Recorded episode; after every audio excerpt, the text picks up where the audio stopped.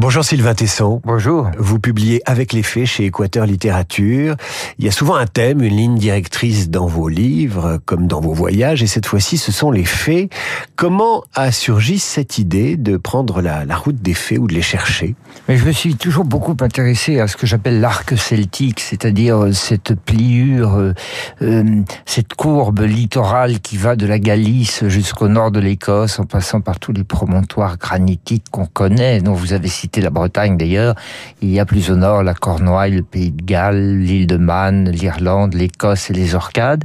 Et il y a eu le long de ce littoral un miracle à la fois poétique, littéraire et historique au XIIe siècle, quand euh, des écrivains et des poètes se sont euh, euh, mis à raconter la, les légendes arthuriennes. J'ai trouvé qu'il y avait là une, un formidable thème de voyage, d'essayer de comprendre ce qu'étaient les faits et s'il restait une trace du, du merveilleux dans le paysage. Alors c'est ce que j'ai fait à bord de mon bateau. Alors on va en parler dans un instant, mais euh, une question d'actualité. Ce soir, le président de la République va parler euh, à la télévision.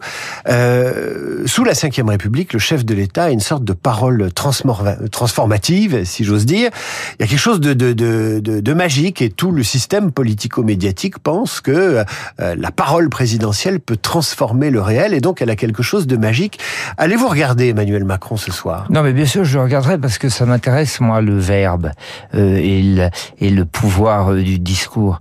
sauf que j'y crois pas trop parce que la politique c'est précisément pas la magie. La magie c'est la magie. La magie peut intervenir, la magie du discours peut intervenir, peut marcher dans l'Iliade et l'Odyssée euh, c'est vrai que quand Achille fait son discours pour galvaniser les troupes grecques sur la plaine de Troie, alors il peut tout à coup regonfler l'âme et l'énergie des, euh, des Grecs. Mais euh, on n'est pas du temps d'Homère et le président Macron n'est pas Achille. Et puis nous ne sommes pas en train de faire la guerre de Troie. Alors je ne crois pas tellement moi à la valeur performative du langage. Je ne crois pas que c'est parce qu'on dit la chose que la chose apparaît. Ça c'est dans les contes de Grimm. Et pourtant, et pourtant, Sylvain Tesson, euh, Hervé Gattegno, que vous entendrez tout à l'heure dans la revue de presse, me, me signalait tout à l'heure que lorsqu'Emmanuel Macron, au moment de la crise du Covid, avait euh, enjoint les Français d'aller se faire vacciner, ils y étaient allés par milliers. De même, quand le président de la République reçoit euh, des proches de victimes ou des gens blessés par la vie, le fait de rencontrer le président de la République leur réchauffe le cœur euh, sans comparaison. Oui, c'est un vieil écho de peut-être notre très très ancienne empreinte monarchique. Je vois ça comme ça. On croit toujours que le, président est un roi thaumaturge. Euh, sire, euh, je vous tends la main parce que j'ai des écrouelles. Peut-être que si vous me touchez, euh, je guérirai. Mais enfin, euh, vient un moment où le discours finit par s'élimer. y croit-on encore vraiment? Je ne sais pas. Lui, il croit beaucoup. Je crois que c'est un peu le, c'est un vieux syndrome. C'est un vieux syndrome de tous les dirigeants français, qu'ils aient été des rois, des empereurs ou des présidents de la République, de croire que leur parole, tombant du ciel, comme dans un conte d'Andersen, va réussir à faire apparaître la réalité. Vous vous souvenez Napoléon disait à Colincourt, son maréchal, euh, Napoléon lui disait, Colincourt, si je vous le dis, c'est que c'est vrai. Alors à partir de ce moment-là, vous, vous, avez une espèce de légitimité autoproclamée qui vient, autoproclamée qui vient de votre seul énoncé verbal, et il euh, n'y a plus de problème. C'est ça la parole performative. Alors j'en reviens à ce voyage que vous avez entrepris des côtes espagnoles jusqu'à l'Écosse, et il y a un premier élément de, de mode d'emploi ou de compréhension de ce voyage, c'est la féerie du promontoire, c'est la féerie de l'homme qui contemple l'océan en haut d'une falaise. Il fait fi du vertige et là, c'est déjà rencontré les faits Oui, moi je considère que euh, la, la, déploration du monde, la tristesse, le pessimisme, euh, on est très fort en France. On a beaucoup de spécialistes de la déploration. Euh, il fallait que je trouve autre chose. Et j'avais envie de me servir de ce que je sais faire, c'est-à-dire le mouvement et le voyage, pour aller détecter les interstices où il y avait encore une possibilité de l'émerveillement. Et je crois que le paysage, surtout le paysage celtique, parce qu'il y a la rencontre de tous les éléments, il y a le fracas de la mer, il y a la solidité de la terre qui essaye de ne pas s'effondrer dans le ressac, il y a la bénédiction du soleil qui tous les jours meurt au bord de ce promontoire, et puis ce paysage extra vigoureux extraordinairement vitalisant et fécondé par la très vieille présence du mythe celtique, de la légende arthurienne, du, du, christianisme celtique, enfin de toute cette matière de Bretagne qui couvre jusque dans l'archipel des Orcades et qui a donné un, un caractère que je crois féerique à ce à ce monde. Alors pour faire apparaître les faits, faut avoir lu un peu avant d'en reprendre un voyage. Je pense que c'est un peu votre recette et c'est cette recette-là que vous avez transmise aux Français qui, qui aiment randonner, qui aiment se balader. C'est qu'il faut partir euh, la tête chargée de souvenirs, de lecture, de culture et puis lire en route et c'est comme ça qu'on fait apparaître les faits. Si on soupçonne pas l'existence de la fée Morgane ou euh, les, les, les, le chemin de la quête du Graal, on en sera pour ses frais. Oui, mais attention, moi je crois pas à l'existence d'un être surnaturel qui va volter avec ses petites ailes et sa baguette magique au-dessus des sources. Euh, c'est pas tout à fait ça que j'appelle l'effet.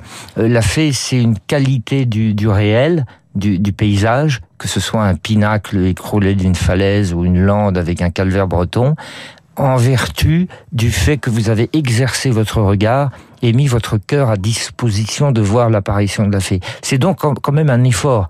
Il faut regarder avec une disposition particulière euh, en se convainquant qu'il que le réel suffit et qu'il peut y avoir une émanation de la beauté. Et bizarrement, ce que je dis là il paraît très banal, mais quand on s'exerce à faire ça pendant trois mois sur un bateau, en se donnant évidemment les possibilités et les conditions pour le faire, et qu'on s'exerce à essayer de faire apparaître ce merveilleux, alors cet extraordinaire ruban celtique qui court de la Galice au Shetland vous apparaît vraiment comme une patrie unifiée, unitaire, avec la falaise, le soleil, toute cette constellation de ruines, de chapelles, de calvaires et de mégalithes, et apparaissent alors quelque chose qui s'appelle la fée. Si je résume, c'est que euh, quand la fée apparaît, c'est que le monde des machines, des chiffres, de la méchanceté matérielle, de l'écrasement euh, cybernétique et marchand, tout cela recule. Alors à ce moment-là, c'est que la fée apparaît.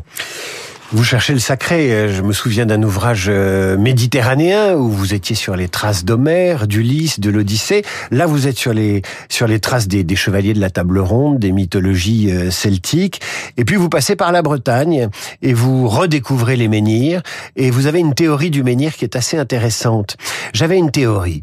Une société balbutiante, jeune de sa propre histoire, trouvait dans l'art mégalithique un moyen d'annoncer sa puissance. Regardez de quoi je suis capable, disait la tribu, je peux lever douze tonnes. Et moi vingt, disait l'autre. Le menhir aurait ainsi servi à exhiber son degré d'organisation et sa force. Les ours expriment la leur. La leur par la taille de leurs griffes sur l'écorce de l'arbre. Il fallait un ordre pour aligner ces pierres. Dis-moi ce que tu dresses, je te dirai ce que tu vaux. Qu'est-ce qu'on fait aujourd'hui? Quels sont nos menhirs modernes? Euh, la, statistique de la puissance économique. Euh, c'est la seule. Le chiffre. Oui, bien sûr, le chiffre. La légitimité aujourd'hui d'une nation, on dira pas euh, à combien de, de mètres s'élèvent ces pierres dressées. On dira et les points de croissance. Et l'Azerbaïdjan, combien de points de croissance? Puisque l'Azerbaïdjan a plus de points de croissance que l'Arménie, eh bien l'Europe s'intéresse davantage à l'Azerbaïdjan. C'est la soumission de nos âmes, de nos esprits et de nos cœurs à la seule loi de la statistique. Sylvain Nous sommes rentrés dans un monde comptable. Sylvain Tesson, vous ne parlez pas des ogives qui ont à peu près la même forme que les menhirs. Euh, les ogives se sont dressées aussi. Oui, non, mais les, vous parlez pas des ogives nucléaires, mais vous parlez des ogives gothiques, j'imagine. Non, non, je parle des bombes. Ah oui, vous parlez des ogives nucléaires. Oui, bien sûr, euh, d'accord. La légitimité, c'est aussi la force de combien de divisions, combien de divisions. Mais combien de points de croissance, c'est quand même la première légitimité que l'on associe à une à une nation. Hélas, moi je le déplore parce que c'est évidemment le recul de la part poétique des choses et des des, êtres et des sociétés. Vous regrettez finalement la disparition du sacré et vous essayez de le retrouver sur euh, sur ce chemin, Sylvain Tesson, avec les faits. Paru aux éditions Équateur Littérature. Euh, la disparition du sacré, c'est aussi une crise du religieux en Occident, et c'est une euh, des raisons du diagnostic d'Emmanuel Todd qui explique que c'est pas la Russie qui est en crise et qui est déclinante, c'est l'Occident. Est-ce que vous partagez cette comparaison toddienne euh, entre la Russie et l'Occident? Je, en tout cas, je comme tout le monde, je constate euh, la déspiritualisation euh, de cette partie de l'Eurasie, euh, de, l'Europe de l'Ouest. Oui, bien sûr, la soumission aux forces de la matière et non pas aux forces de l'esprit, ce qu'on peut appeler rapidement le matérialisme, probablement relayé par l'énorme révolution cybernétique depuis les années 90, euh, qui a permis de virtualiser totalement le rapport que nous avons à la vie. Probablement tout cela a conduit à, la, au silence du ciel. Le ciel ne nous parle plus. D'ailleurs, dans un, une société complètement euh, euh, avide de communication verbale, on en parlait tout à l'heure, de, de messes de communication, ben on, s'écoute les uns les autres, on s'écoute d'ailleurs plus, un, un brouhaha littéral recouvre le monde et on n'entend plus le ciel. Alors que, et moi je disais une chose très simple, euh, pour combattre ce, ce dessèchement de l'âme, c'est que le simple mouvement dans la nature, avec un effort porté pour essayer de renouer une union de l'œil avec le réel, permet de ramener l'immanence, quoi, la beauté qui émane du monde.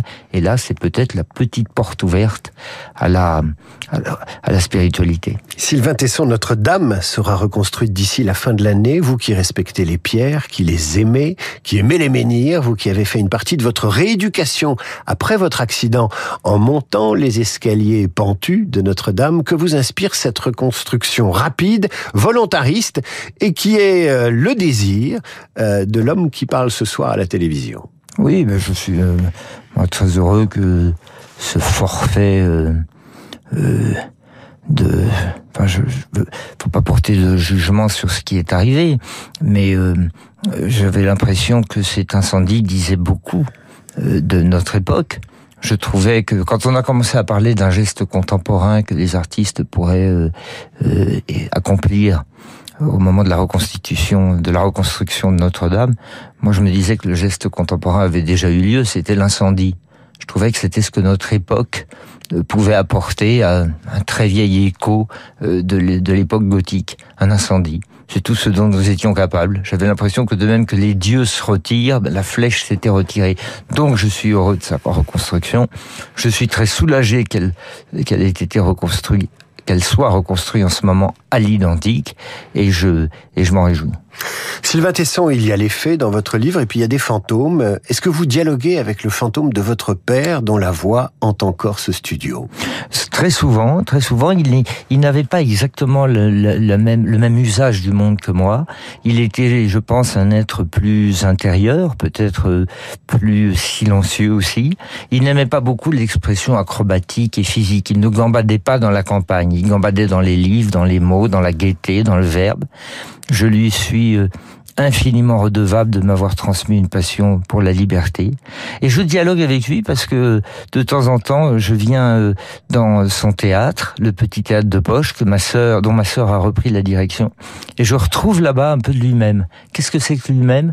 C'est euh, une sorte d'immense appétit de la vie, de gaieté totale, d'amour de la liberté, qui le faisait parfois tenir des, des convictions et des opinions assez contraires, assez acrobatiques. C'était un jongleur de la vie. Et dans son théâtre en ce moment, vous pouvez à la fois voir un spectacle de Prévert, ou bien Barbet d'Aurevilly, ou bien Chateaubriand. Vous avez le romantisme, la contre-révolution et la culture populaire. C'est pas mal quand même, comme euh, volonté de tout embrasser et de tout choisir. Voilà l'appétit. Les promontoires de Galice, Bretagne, Cornouailles, du pays de Galles, de l'île de Man, de l'Irlande et de l'Écosse dessinaient un arc. Par voie de mer, à bord d'un voilier, j'allais relier les miettes de ce déchiquetage. Sur cette courbe, on était certain de capter le surgissement du merveilleux, puisque la nuit était tombée sur ce monde de machines et de banquiers. Je me donnais trois mois pour essayer d'y voir. Je partais avec les fées. Merci Sylvain Tesson. Merci. C'est paru aux éditions Équateur Littérature. Sylvain, merci d'être venu nous parler sur Radio Classique. Deux infos vous concernant. Sylvain Tesson, votre émission avec Frédéric Becbédé sur Radio Classique. Elle est évidemment toujours en ligne sur radioclassique.fr. Et puis le 5 février, une rencontre avec vos lecteurs autour de ce livre sur les faits au théâtre Antoine. Vous y serez accompagné de musiciens irlandais. À suivre le rappel des titres, la revue de presse et puis nos esprits libres. Merci Sylvain.